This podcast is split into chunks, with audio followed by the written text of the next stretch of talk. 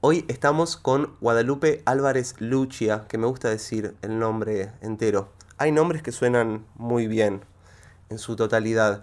Y no puedo evitar eh, empezar como hablando de un posteo que había visto tuyo, Wadi, que hablaba un poco como, creo que de la teoría de la localidad de Einstein, que hablaba básicamente de que dos objetos que se alejan de su perímetro cercano, esta teoría dice que dejan de influenciarse, pero ahora había cambiado todo ese flash hasta inclusive según los científicos y demostraban que había dos átomos que por más que no estén en el mismo tiempo y espacio ahora, como que se siguen influenciando y desarrollándose.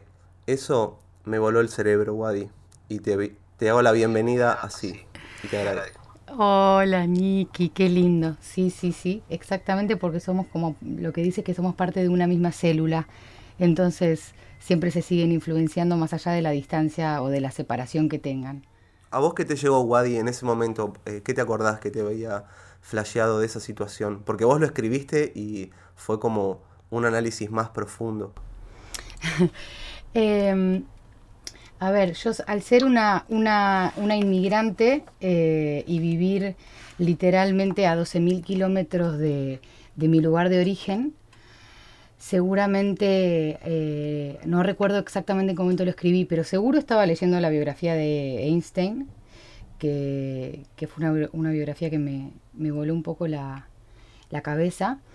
Y, es un tema recurrente que yo, que yo suelo abordar, el de la distancia y el de cómo influye la distancia en, en cada una.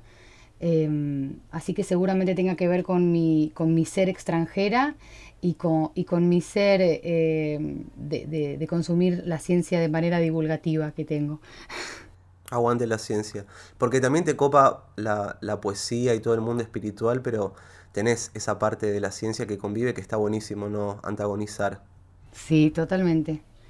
Sí, sí, sí, sí, sí. Tengo un, un profundo mmm, deseo y, y, amor por la poesía desde, desde siempre y, a la vez por la ciencia. Bueno, yo creo que sí. Bueno, mi papá es biólogo. Eh, yo en un momento de mi vida había pensado en estudiar química. Siempre me, me, me gustó mucho lo, esos temas, ¿no? Eh, que, que, bueno, que que es muy loco porque se asocian a la poesía y al arte en algún lugar mío interno que, que no sabría muy bien cómo explicarlo ahora, pero me puedo meter ahí, ¿eh? Me puedo meter. Pero, ¿activó la creatividad al toque ni bien llegaste o al principio tenías que solucionar cuestiones más mundanas, por así decirlo? eh, ¿Cuándo está disociado eso, no? ¿Cuándo está disociado eso? Tal cual. Porque... Mmm, eh, sí, cuando llegué lo que me acuerdo es una profunda nostalgia, o sea, tan profunda que me recuerdo estar tirada en un suelo de, de, de, cemento liso en el, que, en el que vivía y no vivía en un suelo, ¿eh? vivía en una casa, pero que tenía un piso de cemento liso y eh, recuerdo una sensación de nostalgia casi física, por eso te digo, como de, que me dejaba acostada literalmente. Y mm, pero sí que se activó la creatividad desde el, desde el día uno, sí. Por ejemplo, empecé a componer, apenas llegué a Madrid, eh, yo creo que había grabado un disco recién, recién, recién en Argentina, sin embargo, eh, me puse como a, a, componer para otro lado, porque bueno, está ese disparador de la distancia que te hace poder ser quien, quien quiera ser, y que es muy difícil que no te pase cuando, cuando te vas un poco a la mierda, que es que que es que existe esa, esa cuestión de, de, poder ser quien quiera ser, digamos, ¿no? Sin ninguna imagen previa. También te pasó, Wadi, de lo opuesto, de encontrar que algunas, algunos aspectos de Madrid, España, todos los alrededores, te habían influenciado pero inconscientemente, o sea, después de haber grabado un tema, después de haber analizado algo escrito, porque está esa idea que muchos artistas creen que tienen que plasmar sus verdades, pero a mí me gusta la otra parte que es tratar de entenderte después de que lo hiciste. Sí, qué lindo. Sí, y aparte también está esa idea, ¿no? De, de, plasmar la, las verdades o realidades eh, como del contexto de, de cada artista. Y, también está la otra, ¿no? La de salirse del contexto. Y, y, que no tenga nada que ver de repente ni con la situación política y social, temporal o, espacial, ¿no? En, mi caso, del espacio en donde estaba. Em, yo creo que sí, que, influenció muchísimo. Ya, a ver, ya llevo 12 años en, Madrid y, y sí, si miro para atrás, eh, sí que veo en esas composiciones algo que tiene que ver más que nada con lo que te digo de la distancia. No sé si con Madrid en particular o con la distancia en kilómetros de mi, de mi, de mi tierra natal, digamos. Claro, también está esa cosa que decías que la distancia acerca en muchos aspectos, sea vínculos, ideas, eh, como que necesitas empaparte de, de esas cosas que está bueno. La distancia no es mala por definición, me parece. Ni hablar. Hay tantas palabras que tienen una, una connotación negativa y, y, no lo son, ¿no? Eh, no sé, la otra vez descubrí que la palabra pagano eh, tiene que ver con lo relativo al campo o a la tierra, ¿no? Y uno, y uno da como la cosa pagana por una cuestión del cristianismo a, lo que está mal o a lo que está fuera de, de, los, de, lo, bueno, de lo socialmente aceptado, ¿no?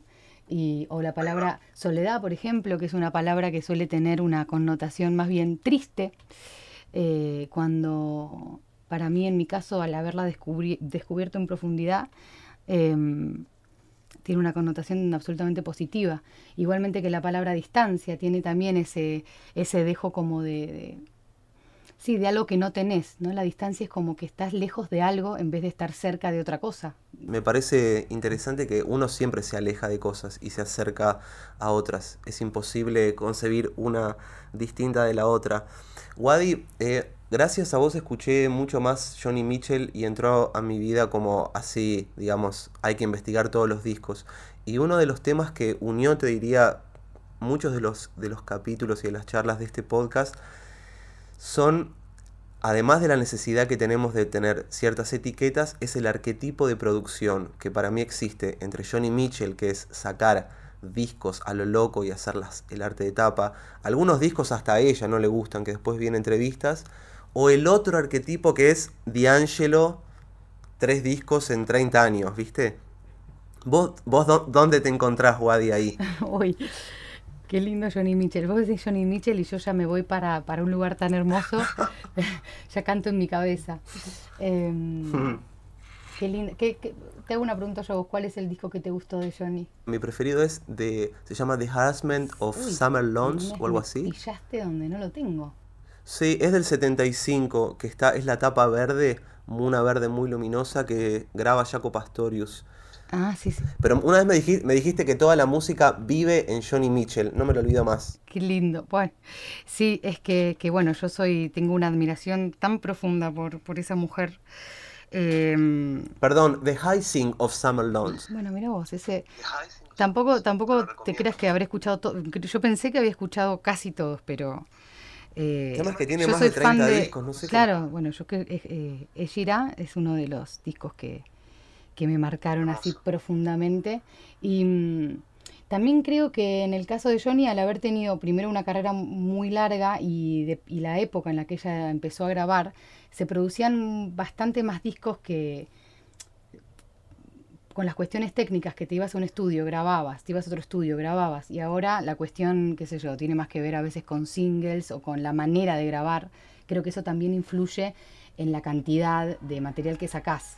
Em, yo, eh, yo estaría en el, más, del lado de la, de la no tanta producción de discos, eh, si, si, tuviera que ubicarme en un lugar, aunque aunque te digo que soy la persona más feliz del mundo en el momento de la producción musical, ¿no? De la creación. O sea, podría vivir eternamente así. Pero, pero bueno, Johnny no paraba de componer eh, de una manera, bueno, bastante única. Sí, y además hacía el arte de tapa, estaba remetida, como... Y a mí lo que me gusta de Johnny, que sale un poco del rol de, las letras que se estaban haciendo para ser mujer rubia y bonita en ese momento. Eso es alucinante porque tiene una profundidad interesante. Este disco que a mí me copa, justo es en el que se encuentra con Dylan, en, que lo vi justo en el documental que él hace que Dylan vuelve a tocar y reúne como a todo un grupo de poetas y músicos y demás. Y ella cancela la gira y se va como con Dylan a unirse a ese flash. Eh, ese tipo de situaciones para mí lo hace también que su persona sea increíble. Claro. Sí, totalmente. Qué lindo. Sí, fue una etapa muy linda.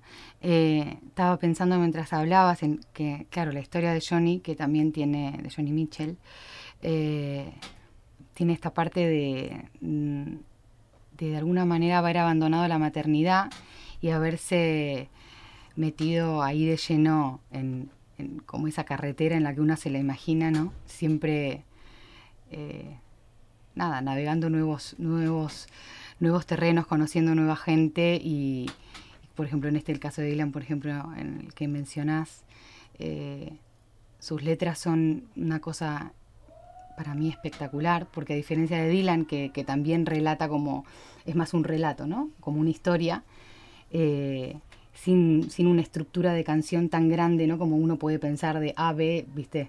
Como estrofa, estribillo, pues ella tiene esta cosa de... A mí, cuando hice ese disco de, de Johnny Mitchell, eh, yo porque era muy fanática, pero yo creo que es muy difícil aprenderse sus temas, porque la, la cuestión de estructura para ella, eh, en ella, es tan personal que hace una estructura propia.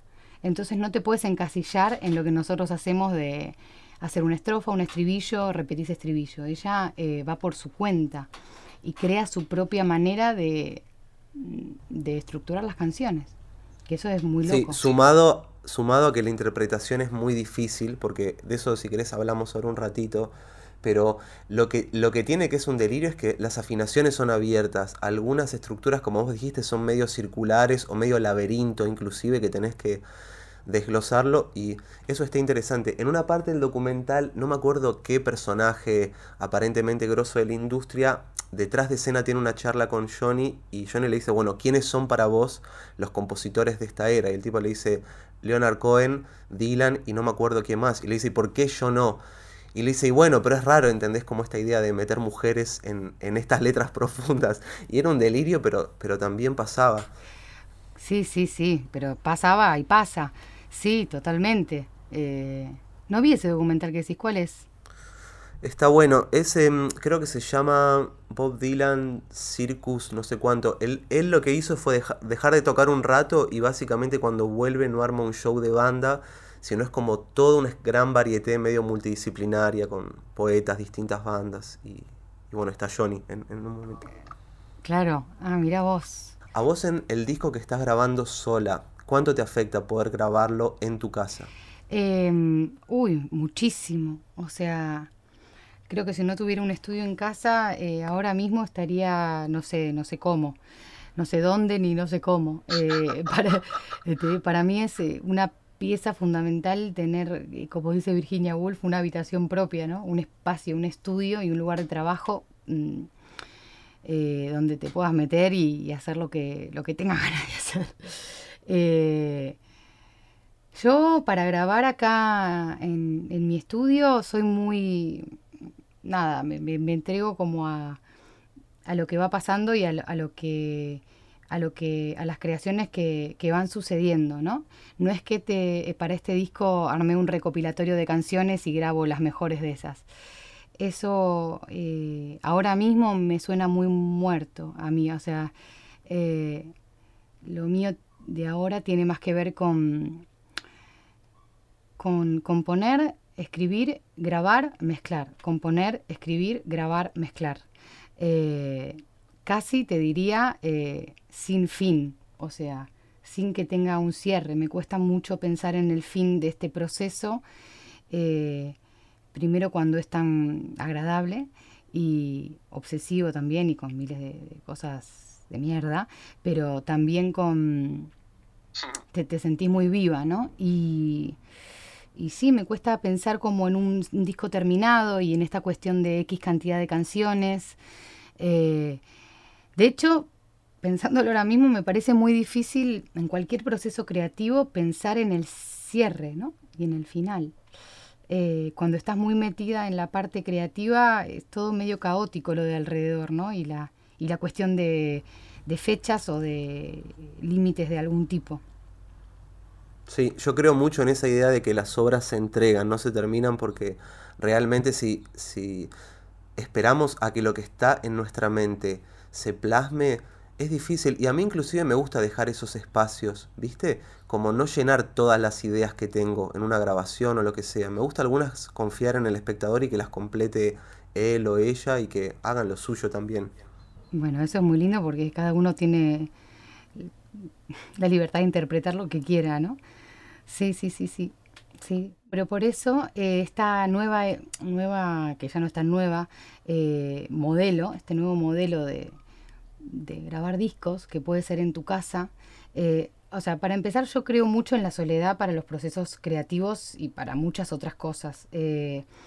entonces, componer sola y no, no tener ningún tipo de veto en ese sentido, digamos, componer y hacer y colaborar ni hablar porque eh, es necesario y es bello, pero mm, no tener ningún tipo de, esto, de esto no entra o entra, creo que ya quedó en, un lugar donde ya los discos no se hacen así eh, tanto, ¿no? O bueno, por lo menos para, para alguien fuera del circuito mm, mainstream o, de la industria, ¿no? Para alguien más, más under o o que va un poquito más por su cuenta. De repente coincide ese camino con el camino más mainstream, son como casualidades, a veces coincide y se unen, pero está bueno tener una idea de por dónde querés ir y si se unen, bienvenido sea, y si no se unen, genial también.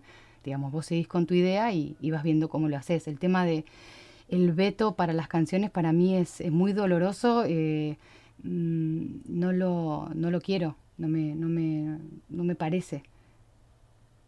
Habíamos, habíamos hablado del formato y algo que hablé justo ayer es cómo el formato también modifica a lo que termina pasando en, la materia prima, que había puesto el ejemplo de la idea de la música clásica, que al principio no se podían grabar las obras de música clásica en cintas de hora y media. Entonces, al tener cintas cortitas, tuvieron que acelerar los ritmos y apareció como el rock and roll y todas otras cosas de tipo del blues antes y demás. Eh, ¿Te pasó que el formato de trabajar sola en tu casa y de tener que mezclar cambie esa materia prima de las canciones? Sí, ya me había pasado. Yo ya había grabado un disco acá en mi casa y, ya lo había empezado a experimentar, ¿no? De salir desde la canción pura y dura a lo que es eh, grabarse a una misma, ¿no? Eh, que tiene un... O sea, yo, yo soy feliz grabándome a mí misma. Te digo, me encanta entrar a un estudio eh, como este disco de La Loba, que los dos que hicimos los grabamos eh, metiéndonos una semana en un estudio, es una, de las cosas más lindas. Y también eh, otra cosa hermosa es grabarse sola y empezar a, percibir esos accidentes divinos, como lo llama Orson Welles, que a mí me encanta. los accidentes divinos de que, de que la batería se te corra y te cambie el beat para otro lado y de repente te des cuenta que acentúa el bombo en el, en otro compás y, digas, ah, epa, ya no es más una samba. Ahora es otra cosa y está buenísima. A mí me, encanta lo, el tema de, la autograbación. Me parece que es un proceso creativo también, o sea que no, la canción no, no está completa, ¿viste? Eh, me pasa constantemente. A veces sucede que hasta personas que uno quiere y que confía y demás, quieren cambiar cosas que en definitiva pueden sonar mejores pero o pueden estar más condimentadas, pero no hace falta ponerle pimienta a todo. Y a mí me encanta la pimienta, pero si pimienta al mate capaz que no. No, no, no. Yo prefiero esto, la, la palabra esta que estamos usando. La rudeza de la, de la espontaneidad que la, que la artificialidad eh, en algunos casos, ¿no? Obviamente me gustan las cosas prolijas y que suenen. Pero, mm, pero sí, sí, sí, soy muy, soy muy, muy fan de la, de los accidentes. Muy, muy, muy, muy fan. Wadi, ¿vas a hacer la mezcla vos también de, estas canciones? No, no, ya hasta ahí no llego. No, no, eh, la mezcla eh, la está haciendo mi amigo Tony Brunet, que es un queridísimo amigo, y en algunos temas también Lucas Piedra Cueva, que es otro amigo muy querido, eh, pero no, la mezcla no. Yo grabo casi todo. Después, no sé, mi amigo Nacho Mateu grabó varios bajos, Lucky grabó unas baterías, Tony eh, grabó guitarras, pero sí, va la idea muy armada y después hay algunas cosas que se reemplazan. Pero mm, eh, no, la mezcla, no, no, no estoy, no, no, no sé, no sé mezclarme también, no tengo tanta idea de, de, de ese tema. O sea, me las apaño, pero pero prefiero que lo haga alguien que, sepa más. Está bueno. Hace poco había escuchado de un artista neozelandés que me gusta que él decía que ya no masterizaba más porque podía ser, viste, cumplir ciertos rangos de frecuencias piolas, pero a él le gustaba ya que tenga esa cosa propia. ¿A vos te pasó, Wadi, de desbloquear ciertas barreras que en lo creativo habían aparecido? Ya sea que suene lo-fi, tocar la guitarra aunque no seas concertista eh, y demás. Que suene lo-fi es como casi mi frase favorita. Eh, sí, sí, sí. Eh, es lo que te, digo que creo que tiene mucho que ver con esta cuestión de accidente o de, no perfección, obviamente, que buscas. soy bastante perfeccionista con las voces, mira vos o sea, grabo y regrabo y regrabo. Yo creo que hay una mitad de, que me gusta cantar, entonces podría no terminar jamás de cantar. Y, hay otra de que, de que obviamente sé que puedo llegar más, ¿no? Por ejemplo, con la guitarra, ni en pedo. Grabo dos tomas y hasta ahí voy a llegar. El bajo, igual, una toma. Eh, cuando programo baterías, lo mismo. Eh, también el autoconocimiento hace que, sepas hasta dónde podés ir más y hasta dónde no. A mí la cuestión low-fi me, gusta mucho porque, porque, bueno, porque hay como una naturalidad y una espontaneidad en ese, en ese sonido. Eh, este disco, ¿cuál es? De Karen O, eh, que se llama Crash Songs. Eh, es no lo escuché. Bueno, es muy lindo y, y, tiene esto a full. Yo no estoy tan en ese lugar, pero pero bueno, me grabo en mi casa en un estudio que es una caseta de herramientas en la que estoy ahora, en la terraza y donde se filtran miles de ruidos. Te quiero decir, eh, yo no soy estricta con casi nada. Entonces es verdad que tiene mucho que ver con la personalidad. Yo soy mm, más bien flexible, relajada y muy poco estricta. Y bueno, y así también es mi música, más allá de que intento que, que sea lo más ordenada posible, pero no siempre lo es. Para mí, Wadi, sos un junco, ¿viste esos juncos de mar? Que son como bastante fuertes, pero flexibles, es como sólidos, pero un poco... Sí, sos un junco, Wadi, a partir de ahora en mi vida. Decime junco que me gusta. Wadi, recién habías nombrado vos esta idea de que las voces hay que exigirse y la idea de sección coral y demás. Una vez estabas preparando una hora de teatro que mm, ahora si querés contame, pero tenías que cantar bastante y me acuerdo que me habías contado que estabas exigida y que no sabías si ibas a poder como cumplir función tras función, que es lo que tiene el teatro. Y me contaste que al final de la temporada estabas como no solo cómoda, sino que es como, sí, si lo hago, me la banco más. Ay, sí, es verdad que nos vimos en ese momento. Eso fue para Bodas de Sangre, que de Lorca, que se hizo acá en el Teatro Dramático Nacional, en el Centro Dramático Nacional. Y era mi primera vez, o sea, yo ya había actuado en varias obras, pero under y de mucha experimentación, obviamente. Em, y esta era como más formal, obviamente era Lorca, era en un centro dramático, eran tres meses de funciones diarias, excepto los lunes.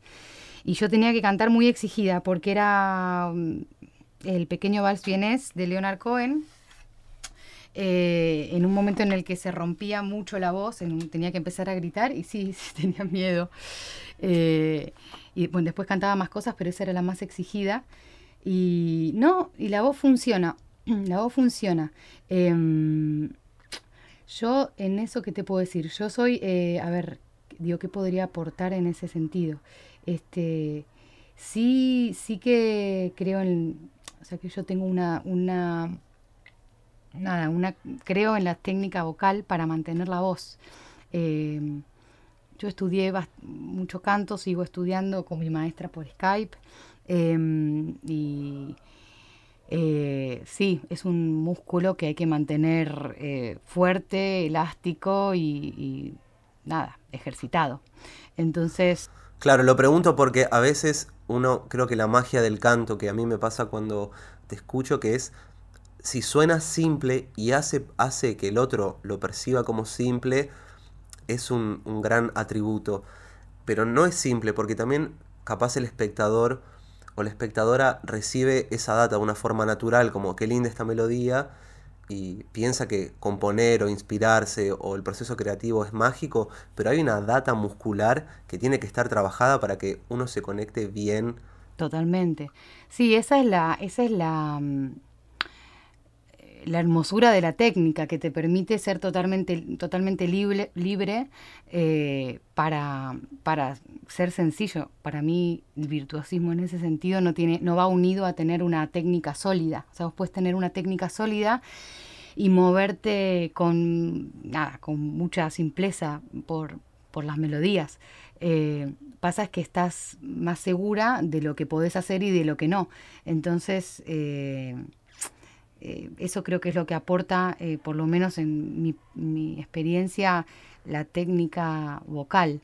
Eh, me da mucha libertad de, de, probar, de improvisar, de experimentar, de arriesgarme y de, de saber que la voz no, no me falla, digamos, por ahora. Me toco la teta izquierda porque, por favor, que no me falle. También, Wadi, porque pasa lo otro. Hay personas más que nada en el ambiente más académico, que tocan súper bien, pero tienen agua mineral en las venas, como que yo no siento nada. Entonces pueden pasar las dos cosas.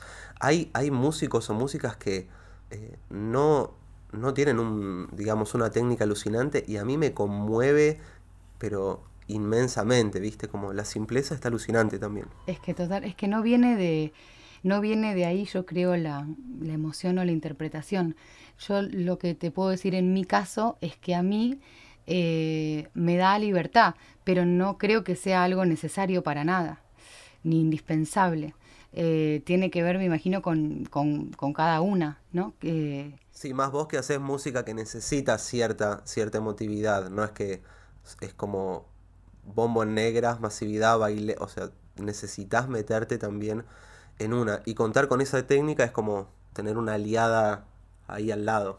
Sí, sí, aunque, aunque a veces mm, pienses que no la utilizas, yo creo que está, es como cuanto más pasan los años, más, eh, nada, más vas aprendiendo de tu propio instrumento, ¿no? Y sabes que por dónde ir y por dónde quizás te aburre más ir, yo qué sé.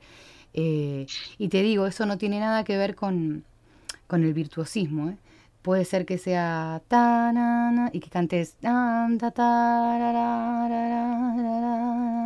y estés 10 horas haciendo la misma melodía y no requiera nada de, virtuosismo ni de esfuerzo, eh, pero que igualmente, eh, nada, que creo que tiene que haber como una, un autoconocimiento para ver por dónde ir. Tal cual. Igual eso, me, eso es una pregunta que me hago continuamente, que es como el huevo y la gallina, de decir, mis limitaciones en el instrumento, ya sea en el canto, la guitarra, lo que sea, existen por mi gusto a decir quiero desarrollar hasta acá o mi gusto existe porque sabe que tengo una limitación y decir, che, Nico, mirá que si querés ser bailarín clásico, ya estás en los 30, se te va a complicar. No sé si me explico. Sí, sí, sí, sí, sí. Sí, totalmente. Sí, no, sé, no sabes hasta dónde te gusta lo que te gusta porque te sale bien o, no.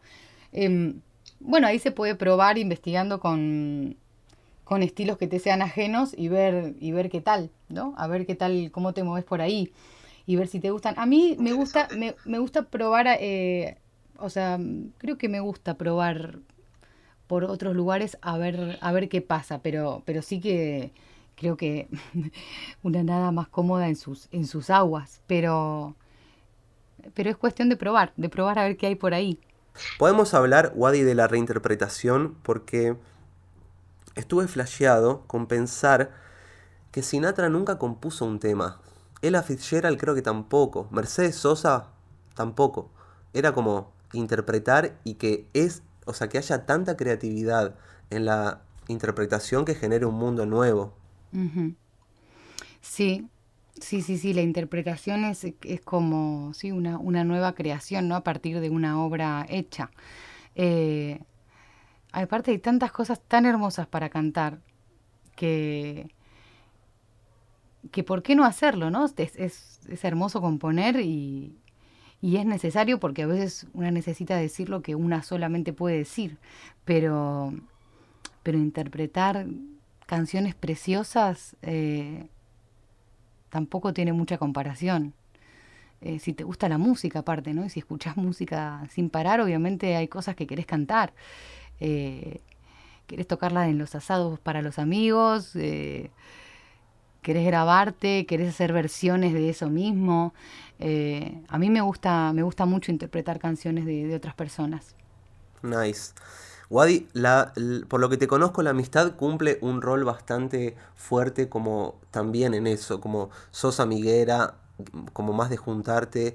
Eh, y eso veo que se está llevando un poquito a que el material nuevo que estás haciendo tiene colaboraciones. ¿Cómo te llevas con esta nueva, eh, esta nueva data de eh, colaborar sobre temas tuyos y abrirlos un poco?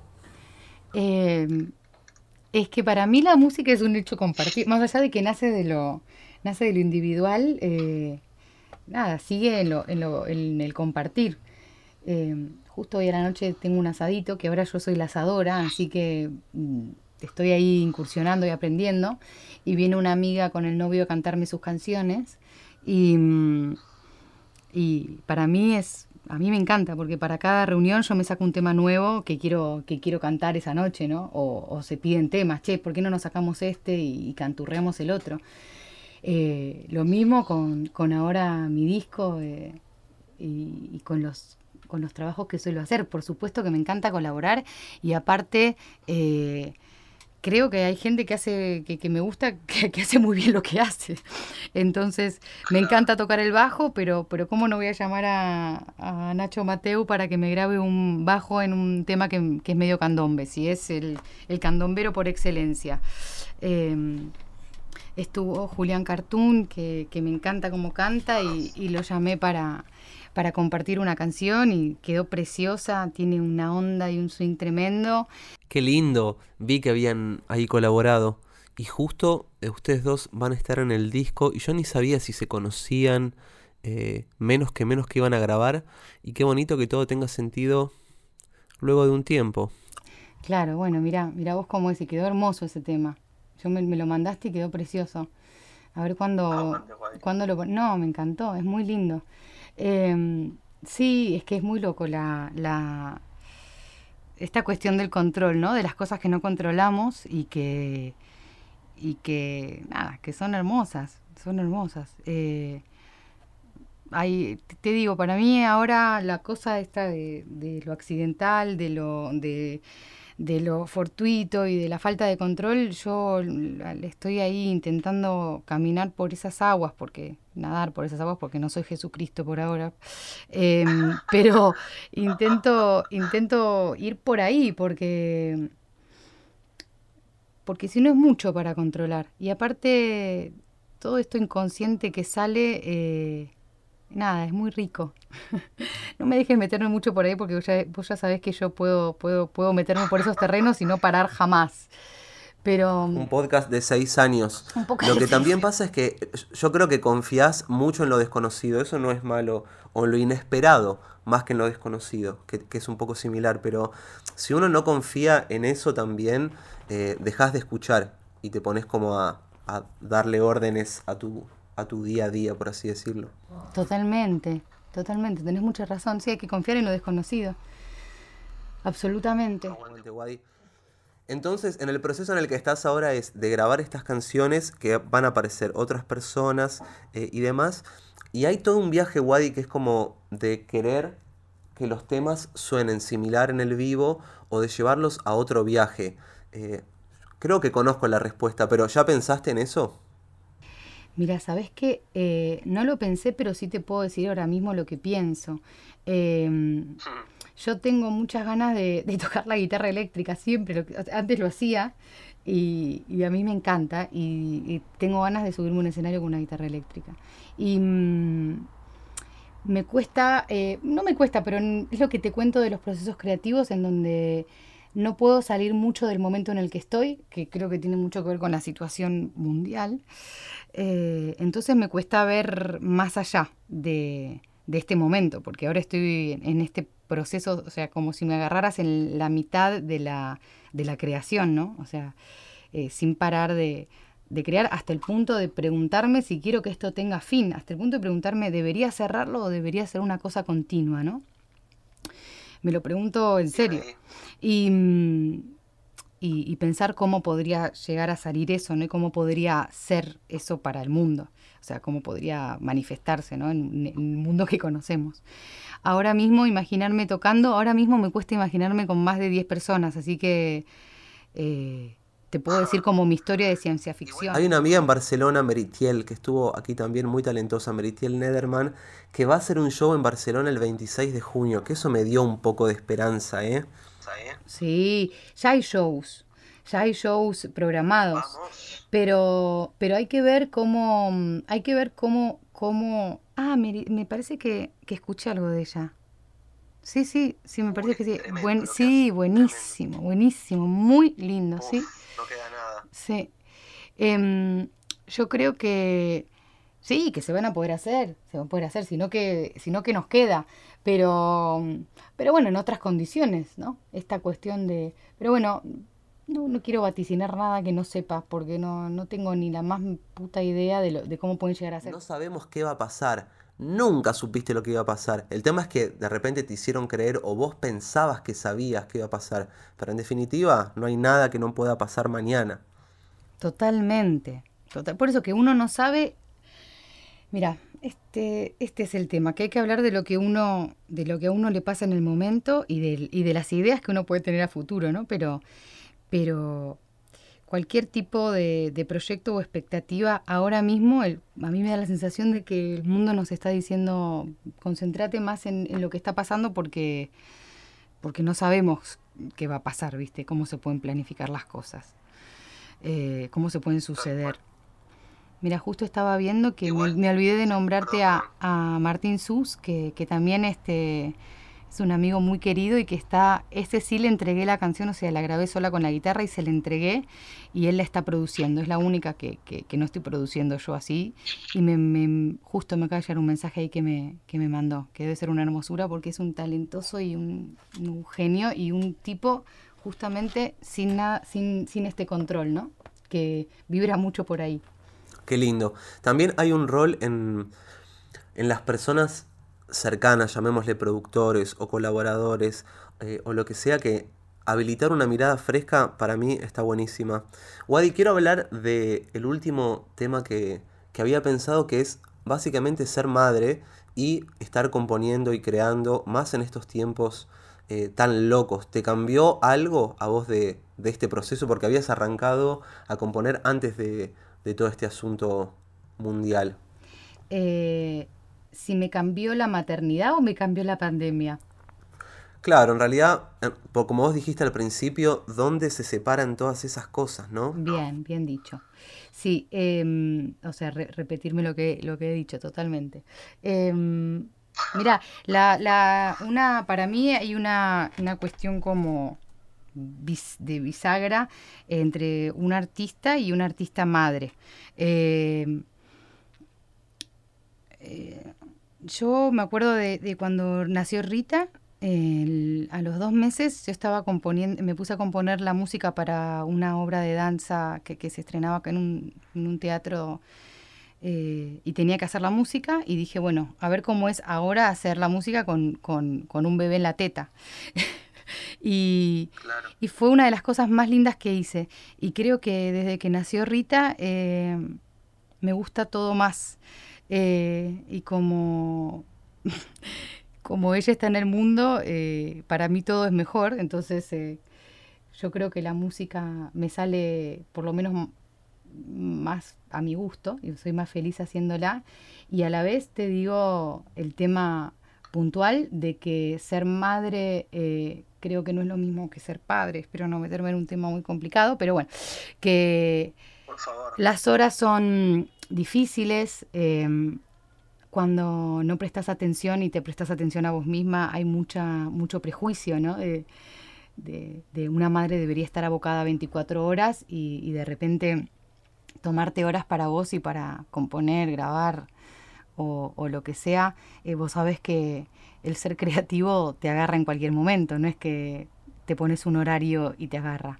Eh, yo hay incontables días que, que, me muerdo los codos por querer meterme en el estudio y, y a veces no puedo. Y, intento pensarlo en mi cabeza y también irlo craneando mientras no puedo hacerlo concretamente y después es verdad que, creo que se vuelve como mucho más productivo, aunque es una palabra que no me gusta pero no sé cuál usar, se vuelve más con, productivo eh, meterte en el estudio porque ya lo tenés como mascullado. Eh, de, que venís horas pensándolo, pero por supuesto que hay menos horas eh, y, es, es, es complejo ser... Abriste disculpas, porque abriste temas re interesantes ahí. Hay una parte que me hizo acordar a Lennon cuando decía que cuando él tenía una idea buena no la grababa ni la maqueteaba. Si se le ocurría el otro día era una idea sólida que, valía la pena, digamos, plasmar. Si no era, dejaba que, que eso sea como... Porque cuántas cosas no llegan a ningún lado material y eso no significa que no existan. Ah, total, totalmente. Es solamente hay que lidiar con la ansiedad, pero sí, tenía que ser totalmente, es así. Y esas melodías que no te sueltan, ¿no? Que tenés, que, que, que tenés hace a veces años y la, la seguís canturreando y decís, yo hay una en el disco que era una melodía que no la grabé en ningún lado y que me volvió a aparecer y dije, la voy a grabar ahora. Y no sé hace cuántos años, no sé, dos, tres años. Eh, y, y, sí que, y creo que, que, sí, que hablando de esto de, de la maternidad, eh, mm, te pasa mucho, ¿no? Estar bañándome con Rita y tener una idea. Y bueno, yo porque lo comparto mucho con ella, porque somos muy compañeras, pero le, cuento, ¿sabes que tengo esta idea y que quiero cantar esto? Ella obviamente no me presta absoluta atención y le, chupa un huevo esto, como, como bien tiene que, tiene que ser. Pero, pero Rita está acostumbrada, Rita, eh, sí, qué sé yo, la como todas, me imagino que las mujeres madres y que, que, que, estamos en el, en el acto creativo, las, las empezás a, meter en eso, ¿no? Rita hace sus tareas acá sentada al lado mío mientras yo grabo, o sea, son cosas que van pasando y que hay que intentar eh, conjugar. Tal cual, sí, es como la era del complemento ahora, no hay que no hay que dejar tanto de lado. También eso, como que la carencia potencia la creatividad. Eh, a mí me ha pasado lo opuesto de tener capaz, de decir, bueno, tengo una semana para componer y al tener toda la libertad del mundo, no termino viste, enfocándome tanto. Porque eso es lo otro. Es cierto que a veces baja la inspiración, pero uno tiene que laburar continuamente, nutrirse. Si uno no aporta a ese círculo, la creatividad no, aparece tanto. O en mi caso aparece cuanto más le doy, cuanto más inspiración le doy y la nutro de una buena manera. Mm, sí, sí, sí. Mira, a mí me, lo decís y yo lo, yo lo noto. Yo compuse mucho más desde que nació Rita que antes, que tenía como horas y un mar de horas que a veces me agobiaban porque no sabía cómo, qué hacer, ¿viste? Yo soy bastante caótica, entonces tenía como ese, esa montaña de horas que no sabía cómo administrarlas y ahora por la fuerza las tengo que administrar, entonces si me quedan dos horas mientras ella, ahora mismo que no hay colegio, que también es otra situación compleja para las madres, eh, si se pone a hacer las tareas, eh, bueno, en ese momento vengo corriendo al estudio y me pongo a grabar y seguramente grabe la toma porque no hay otra chance de que haya otra toma. Es eso, o la idea va a estar plasmada así. Eh, sí, dormís menos, son procesos, son procesos caóticos, obsesivos, voraces en los que en los que te metes y te comes literalmente las horas que tenés las gastás terminás gastada y, creo que tiene mucho que ver con, con estar más, más regida como por esta, por este orden de horas que me impone, que me impone ser madre. Y que te digo que me gusta, creo que funciona mejor así que, que de otra manera, aunque muchas veces me angustia un montón y, y, lo que te digo, me, me, como los codos porque, porque me muero de ganas de irme a grabar y no puedo. Eh, pero creo que cualquier madre artista que, que, nos vaya a escuchar eh, lo va a entender en carne y, y espíritu. Es claro, Por, igual la parte hermosa es lo que decías, de que si Rita se cría con una madre que está haciendo lo que le gusta, eso ya es infinito. Eh, obviamente entiendo que vos quieras tener más horas, pero también pasa lo otro, que por no tener esas horas lo terminan dejando. Ni hablar. Y la idea de, alimentar esta una pequeña, una pequeña semillita en su cabeza de que trabajar de lo que no le gusta es el mejor, la mejor diversión que existe, digamos, que no tiene que ser algo pesado, sino que es un que es una, una alegría, ¿no? Eh, eso es algo que me gustaría sembrarle, más allá de que ella se siembra sola. Sí, obvio, porque además está esa idea de que si haces lo que te gusta, eso es lo que te gusta, pero el trabajo es lo opuesto, y cuando trabajás, había una idea que me pasaba mucho en el colegio que era, cuando estaba hinchando las bolas, me agarraba ese cargo de conciencia de no estar estudiando para la prueba, pero cuando estaba estudiando para la prueba, me daban ganas de estar haciendo cualquiera, y es como que no estabas en ninguna por tener aparentemente que estar haciendo algo. Exacto. Por eso creo que, también hay rutinas que son muy útiles eh, y a las que algunas nos negamos mucho, especialmente las desordenadas y, como caóticas en ese sentido, porque a veces la libertad eh, eh, de horas y, y, de falta de rutina te parece muy inspiradora, pero a veces lo contrario, este, esta cuestión de horas en concreto y como esquemas y organización, te, te hace ser eh, mucho más creativa. Y creo que tiene que ver con esto de que vas mascullando en esos momentos en los que no lo puedes hacer. Y como dijiste, ¿no? Que dice Lennon, a veces, a ver si persiste. Si esto persiste, será será, será real, ¿no? Será lo que tiene que pasar. Como también la idea de ponerte a hacer un disco o ponerte a hacer lo que sea, ponerte a escribir o ponerte a, sembrar un jardín y a querer crear una huerta. Bueno, si la idea persiste, eh, para mí hay una cuestión, esto que te digo, de la implantación de las ideas en el cerebro. Cuando una idea se implanta y es una idea verdadera, no se mueve, no se mueve. Y mm, no te queda más que, que hacerle caso. Siento que las mejores poesías que escribí nunca entran en un tema. ¿Te pasa algo similar? Sí. Sí, sí, sí, es muy, para mí es muy... para dormir? Duermo muy bien, no sé cómo, soy un tronco, ya me has visto. No sé qué, qué carajo me pasa. Espero que no se me pase. Em, no, me parece que una cosa es escribir poesía y una cosa es escribir canciones. Eh, la poesía mm, es la poesía, más allá de que la otra vez leía de nuevo el banquete de Platón, donde dice que, todo es poesía, ¿no? Pero bueno, habría que charlarlo en otra charla. Em, pero mm, una cosa es escribir poesía y una cosa es escribir canciones. Eh, Así de simple te lo puedo resumir. Yo hay miles de cosas que por eso es lindo tener, tener las ambas, ¿no? Poder escribir poesía y poder escribir canciones. Lo tenés todo. No te lo cuestiones, es re lindo. Escribí poesía y escribí canciones. Listo, cuando vuelvo para allá te invito como siempre. Porque te quiero mucho y, me, me, encantas. Así que te lo digo así, sí. Esto no lo grabé.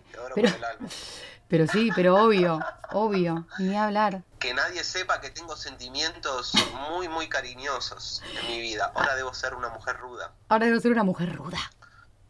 Exactamente. No, yo, yo soy lo antirrudo. Yo, yo, yo, yo, soy una bolita de, de amor. Lo sé, lo sé. ¿Te, acordás la última vez que nos juntamos, que yo estaba ahí, que estábamos tocando la guitarra no sé en qué momento y te quedaste, tipo, estabas cantando y al, no te miento, minuto y medio te quedaste dormida? No lo podíamos creer. O sea, estabas cantando, te apoyaste la cabeza y de repente ya no estabas ahí, fue increíble. Es un acto muy común, un, muy común en mi vida y en la de mi madre, soy digna hija de mi madre. Y aparte me encanta eh, dormirme en las reuniones de amigos.